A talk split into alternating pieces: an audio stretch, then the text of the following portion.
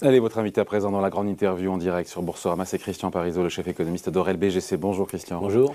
Bon, euh, on vit des temps quand même euh, compliqués, hein, et que cette instabilité sur les marchés, je ne sais pas comment vous l'avez vécu, euh, ce pétrole, encore on l'a largement évoqué hier, mais le pétrole qui était à 115 et qui monte à 140 dans la nuit.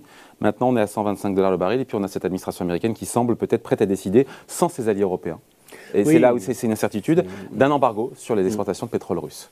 Est-ce que là, on rentre dans une nouvelle ère? Est-ce que déjà ça, c'est pricé par les marchés à 125 dollars le baril? Est-ce qu'on price? Pour les Américains, c'est seulement, seulement 8% de leurs importations de pétrole. Qu'est-ce qui se passe? Les Américains, ils vont sans nous en termes d'embargo sur le pétrole russe Ah bah l'impact est quand même euh, assez violent. Alors pas, pas pricé, pas pricé aujourd'hui. Alors qu'est-ce qui est pricé à 125 dollars C'est impossible de savoir aujourd'hui ce qui est vraiment intégré parce que le problème c'est qu'aujourd'hui on est sur des réactions de court terme forcément et puis en plus vous avez clairement un pari haussier sur le pétrole aujourd'hui euh, vu la situation que l'on a, les incertitudes, euh, le pétrole ne peut que monter. alors qu'est-ce qui est intégré ou pas? Ça c'est difficile aujourd'hui d'intégrer, de, de le savoir. Mais par contre l'impact aujourd'hui d'un embargo sur le pétrole russe, c'est un impact énorme. Alors, on va dire. Un embargo américain Américain, voilà. Mais pour moi, si c'est américain, c'est pas loin d'être européen. Pourquoi? Parce qu'aujourd'hui, le gros problème, c'est que vous allez avoir aucun transporteur de pétrole, aucun acheteur euh, européen qui va prendre le risque euh, de mettre dans ses cuves euh, du pétrole russe s'il y, a un embargo, américain. Parce que vous avez un risque de sanctions derrière. Hein. c'est de l'extraterritorialité du droit américain. Voilà, donc globalement, ça reviendrait finalement à un embargo assez généralisé. D'ailleurs, vous le voyez à l'heure actuelle, le prix du pétrole russe est largement inférieur au prix euh, du Brent euh, ou du WTI. Il y a des codes de 20 dollars. Voilà, ça, ça, fluctue euh, pas mal, mais ça vous montre qu'aujourd'hui, les gens hésitent, hésitent à acheter ce pétrole russe parce qu'aujourd'hui, très clairement, on a des craintes. je vous prends juste un, exemple. Vous chargez en Russie, votre navire part, et puis là, vous apprenez qu'il y a une sanction et que vous pouvez plus décharger votre pétrole. Et donc, vous faites quoi de votre pétrolier qui est en pleine mer? Donc, c'est un risque que ne veulent pas prendre aujourd'hui les acteurs. Donc, globalement, moi, je pense qu'à très court terme, là, avec tout ce qui se passe, avec tout ce qui a été mis en place, mais surtout avec la réaction des entreprises. C'est ça le plus important. Euh, c'est euh, on réagit toujours au-delà des sanctions. On a une réaction aujourd'hui. Vous, allez avoir des exportateurs qui ont. Vous avez vu, euh, la Russie a, dit vous pouvez payer vos fournisseurs étrangers en roubles. Ça sera. On vous ouvrirez un compte sur auprès de la banque centrale russe. Vous vous paierez sur ce compte-là. Et puis vous, étrangers, bah, vous avez un compte auprès de la banque centrale russe et vous pouvez pas rapatrier les roubles. Et donc, et donc ça veut dire que moi je suis exportateur, j'arrête toute livraison à, la Russie. Donc aujourd'hui, on est sur un impact majeur sur les exportations. Alors la Russie fait ça parce qu'ils veulent pas que leur, euh, leur, euh, leur groupe se déclare en cessation de paiement, fasse faillite juridiquement. C'est-à-dire que si vous ne payez pas votre fournisseur, euh, vous êtes sur un défaut de paiement. Or, ils diront, nos entreprises payent. Elles payent en roubles, mais elles payent bien. Donc juridiquement, qui a perdu 40% de sa valeur. Mais juridiquement, elles sont pas en défaut de paiement. Donc ça, c'est très important, mais c'est purement légal. Mais vous, vous êtes exportateur, vous avez quelque chose à exporter vers, vers la Russie, vous arrêtez de Le seul paramètre à regarder aujourd'hui, c'est le pétrole. Le, driver des marchés, c'est le pétrole aujourd'hui. À, court terme, c'est le driver parce qu'on sait que du pétrole, on a tous les impacts de court terme. Mais par contre, voilà, inflation, euh, impact sur les économies occidentales, et puis ça vous montre aussi euh, l'impact des sanctions sur la Russie. Hein, et derrière, si ça doit faire flancher l'économie russe, c'est quand même un élément euh, important parce qu'aujourd'hui, c'est vrai qu'on est un peu schizophrénique. C'est-à-dire, d'un côté, on sanctionne la Russie, mais de l'autre, on, la paye, on paye beaucoup plus cher le pétrole produit en Russie. Donc, il y a un moment donné, c'est pour ça qu'on parle d'embargo, parce qu'il faut vraiment sanctionner. Alors, si les, imaginons, les Américains vont sur cet mm. embargo sur le pétrole russe.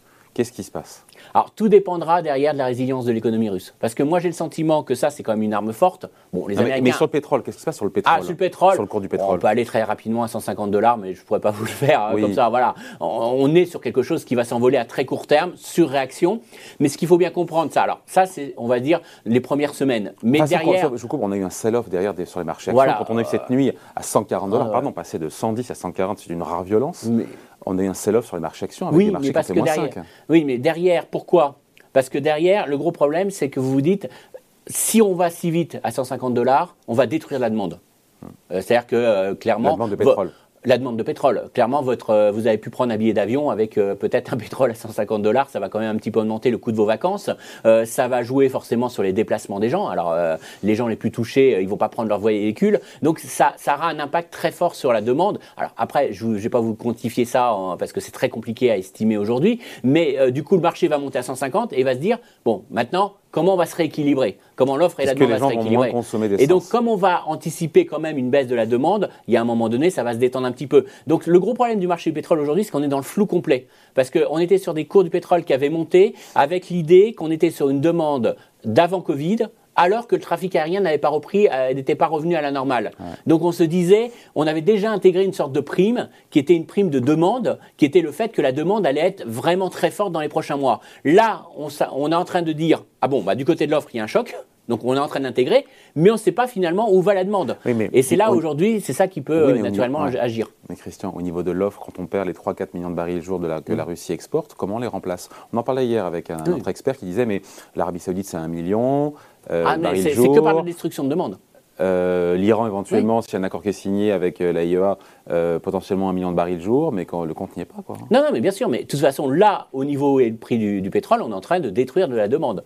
Et puis, il y a un petit élément qu'on ne mesure pas aujourd'hui, mais qui va forcément jouer, c'est qu'on raisonne que pétrole. Mais je vous prends un exemple, vous êtes dans le secteur du bâtiment, et ben vous voyez déjà que vous allez avoir des problèmes de fourniture d'acier, des problèmes de fourniture de matériaux de construction. On ne parle que du pétrole, voilà, il y a tous les métaux, tout est en train d'exploser. Voilà. Donc derrière, quelle votre, votre réaction en tant que chef d'entreprise? Eh ben, vous allez dire, j'arrête mes chantiers où je ne serai pas livré. Alors le pire, c'est vous avez une pénurie. On était déjà en situation de pénurie avant cette crise, donc vous vous doutez bien que ça va accentuer. Donc ça va avoir un impact très fort sur. Déjà, euh, je ne vais pas faire de nouveaux chantiers aujourd'hui. J'ai pas de visibilité sur mes coûts. Comment voulez-vous que je m'engage sur un devis à trois mois ou à un mois, euh, sachant que bon, donc ça va forcément avoir un impact. Donc retombée économique évidente, évidente. Même si difficile pour le coup. Après, euh, tout dépendra de la, longueur de cette crise, mais on va dire qu'à très court terme, on peut être que négatif sur l'impact économique. Et ce risque de récession, il est, on, en, on, en, est encore loin ou c'est un, un, mot qu'il ne faut pas utiliser ah, Si, on peut, mais c'est très difficile d'y voir clair. Parce que déjà, d'une part, le gouvernement dit 4%, on, est encore trop tôt pour revoir cette prévision de croissance. Bien sûr, parce que bon, alors déjà, sur, sur l'optique, ça c'est un effet d'optique, on part d'un ce qu'on appelle un acquis de croissance. C'est-à-dire qu'on part d'un rythme de croissance qui était très élevé, on part d'un niveau très élevé. Donc quand vous faites la moyenne sur l'année, même si vous avez votre PIB qui, tombe, sur la moyenne sur l'année, vous avez le début d'année, le premier trimestre qui va être très bon, mm. entre guillemets. Donc vous avez sur quelque chose, euh, en plus vous étiez sur un rebond de l'économie qui était un peu technique. C'est-à-dire c'était la fin de l'effet Covid, on réouvre les magasins, donc votre magasin qui était fermé, qui réouvre, eh ben ça fait 100% euh, de chiffre d'affaires en plus. Donc ça ne dit rien sur l'avenir par contre, ça ne dit rien sur la dynamique. Donc on va voir mon premier trimestre et puis derrière on va voir les impacts de cette crise. Et après, moi c'est vrai que c'est un peu la boule de cristal parce que moi j'ai le sentiment que là les Européens ont frappé fort. Euh, mais c'est un peu normal. Il faut frapper fort, peut-être pour que justement cette crise soit la plus courte possible. Euh, soit on, lui faisait des, on faisait des sanctions à la Russie euh, très modérées, et euh, M. Poutine s'adaptait, et puis dans 2-3 deux, trois ans, il envahissait un nouveau pays euh, derrière. Soit on met à genoux véritablement, on a une volonté de mettre à genoux l'économie russe, on lui montre qu'on peut vraiment casser mm. l'économie russe, mais ça nous coûte très cher. Mm. Mais l'avantage, c'est que si on fait ça et que ça dure pas trop longtemps, on, aura un impact, euh, je dirais, plus limité sur l'économie. Le pire, le, pire, c'est qu'on reste sur des sanctions durables et très fortes. Et là, par contre, on aura des impacts économiques pour la Russie, mais aussi pour nous. La question, c'est qu'est-ce qui peut arrêter aujourd'hui Vladimir Poutine? Qu'est-ce qui peut le faire reculer? Ça, personne ne sait. Bah, après, c'est euh, sa population, c'est euh, les gens qui sont autour de lui, hein, qui perdent beaucoup économiquement.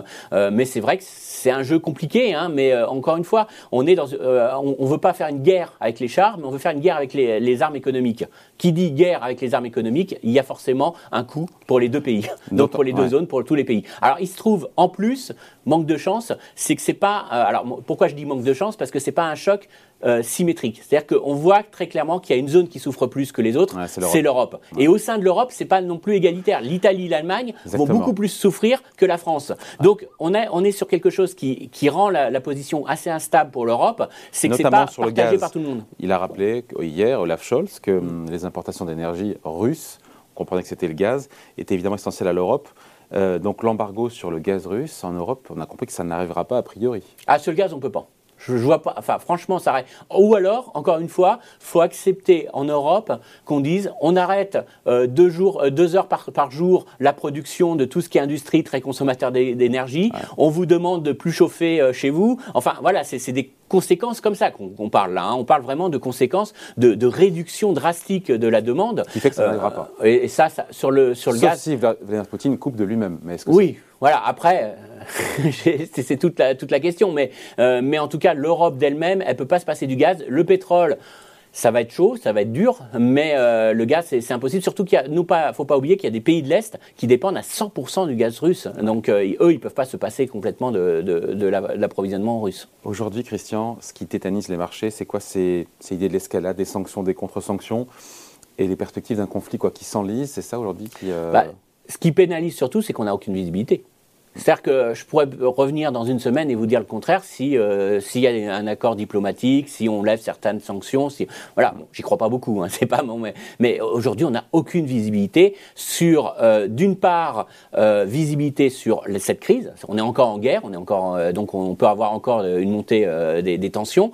D'autre part sur la réaction des entreprises face à cette crise, parce que le, le vrai problème entre nous c'est pas les entreprises exposées à la Russie. Bon, il y en a quelques-unes, ça, va, ça va leur faire des pertes de chiffre d'affaires, peut-être des dépréciations d'actifs, mais on va dire que c'est pas non plus euh, la catastrophe. On a vu, euh, on a vécu tellement de choses ces derniers mois que mm. c'est pas le plus le plus grave. C'est que derrière, des chefs d'entreprise euh, dans le bâtiment disent, bah j'arrête, je gèle mes recrutements. que des industriels qui avaient envie d'investir disent, bon bah là, il y a quand même peut-être potentiellement un choc sur la demande, donc j'arrête d'investir dans mon outil de production. Je vous prends un exemple tout bête. On, a assez entendu parler d'un problème de véhicules, de voitures. On produisait pas assez de voitures. Bon, là, je vais vous dire, le, le, ménage français qui voulait acheter une voiture neuve, qui voit son, son son, plein d'essence euh, exploser, il va, se dire bon, première chose, je coupe toutes mes dépenses qui sont pas obligées. Donc je vais pas acheter des véhicules, je vais pas acheter une voiture neuve. Donc tout le côté, euh, j'ai un carnet de commandes, j'ai une belle visibilité sur euh, les ventes automobiles sur cette année, c'est un peu remis un peu de côté, entre parenthèses, en se disant c'est pas sûr que le consommateur se comporte de la même façon dans les prochains mois. Donc on est quand même sur une vraie manque de visibilité, ce qui explique aussi les mouvements de yo-yo de la bourse, parce que derrière on a du mal à estimer les vrais yo-yo à la baisse quand même. Hein. Alors yo-yo à la baisse, je suis d'accord, mais quand on voit des séances où on commence à moins 5, qu'on revient euh, en courte séance positive et puis qu'on rechute, on voit qu'on a un vrai problème de d'estimation de la valeur de, ces entreprises cotées. Qu'est-ce que vous répondez, Christian, à ceux qui disent attendez, 20% de baisse depuis le point haut du 5 janvier, c'est un super point d'entrée pour investir sur le CAC 40 euh, C'est une opportunité. Qu'est-ce qu'on répond Alors, moi, je vais répondre attention à une chose, parce que vous avez en tous en tête l'effet Covid. Hmm. L'effet Covid, c'est chute très violente. 40%. Voilà. Pas, 20, 40. Oui, on a eu. Euh, voilà. Mais on, on, pouvait se dire, à un moment donné, on est reparti parce qu'on a eu finalement le quoi qu'il en coûte et on a eu la BCE qui a été à la manœuvre, qui nous ont sauvés. Là, c'est une situation très différente. Et je, je trouve qu'on ne prend pas assez ça en compte. Parce qu'il y a une pression qu'on n'a pas vue, c'est l'euro. Pour moi, la, la, dépréciation de l'euro. Voilà, la dépréciation de l'euro est vraiment très gênant pour la BCE. Alors pourquoi? Bah, D'une part, parce que si l'euro baisse, ça accentue le choc énergétique. Ça, c'est l'impact économique.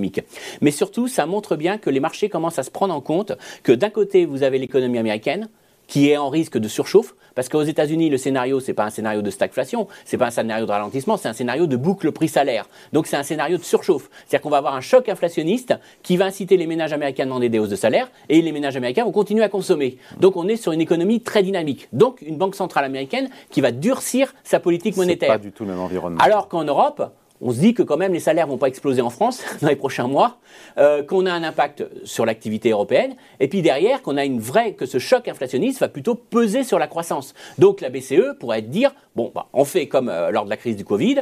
Quoi qu'il en coûte, moi, BCE, je vais financer tous les déficits publics, toutes les émissions de dette que vont faire les États. ne fera pas. Je vais les financer. Le gros problème, c'est qu'aujourd'hui, vous avez une banque centrale américaine qui monte ses taux qui, réduisent, qui va réduire la taille de son bilan, donc qui va réduire le nombre de dollars en circulation.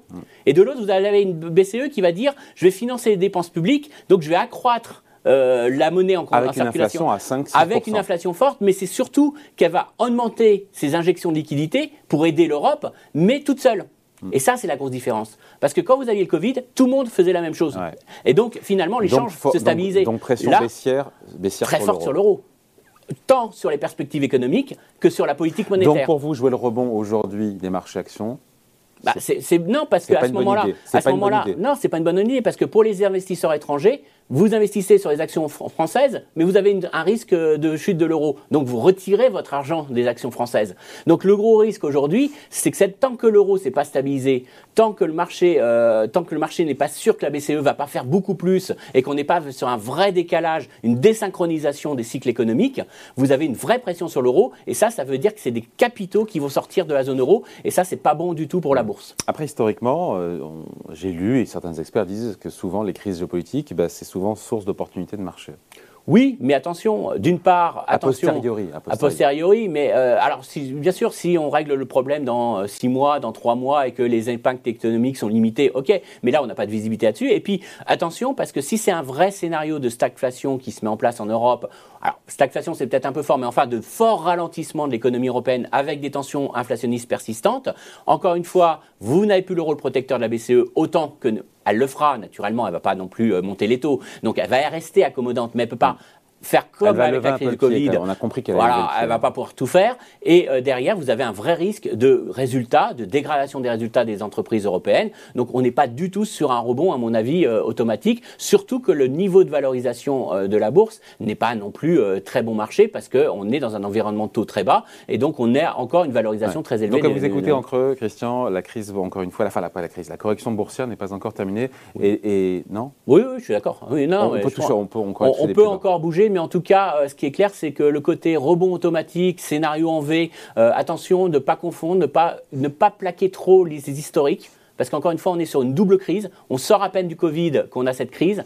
Euh, je vous rappelle en plus que la crise du Covid n'est pas finie. hein. Vous avez vu les statistiques de contamination en Chine et on pourrait avoir encore la Chine qui, bloque en partie son économie. Donc attention, attention à pas être trop optimiste et à pas jouer les rebonds techniques toujours après, parce que d'une part, L'histoire se produit jamais à l'identique et on est dans une situation véritablement très différente euh, du Covid et on sort en plus après euh, une longue période où on a eu déjà des éléments de déstabilisation et on a beaucoup moins de marge euh, d'intervention aujourd'hui, que ça soit au niveau des États, que ça soit au niveau des banques centrales. Donc attention à pas jouer trop rapidement le rebond, à mon avis. Bon, voilà, merci beaucoup. Explication. Signé Christian Parizeau, chef économiste de REL BGC, invité de la grande interview en direct sur Boursorama. Merci.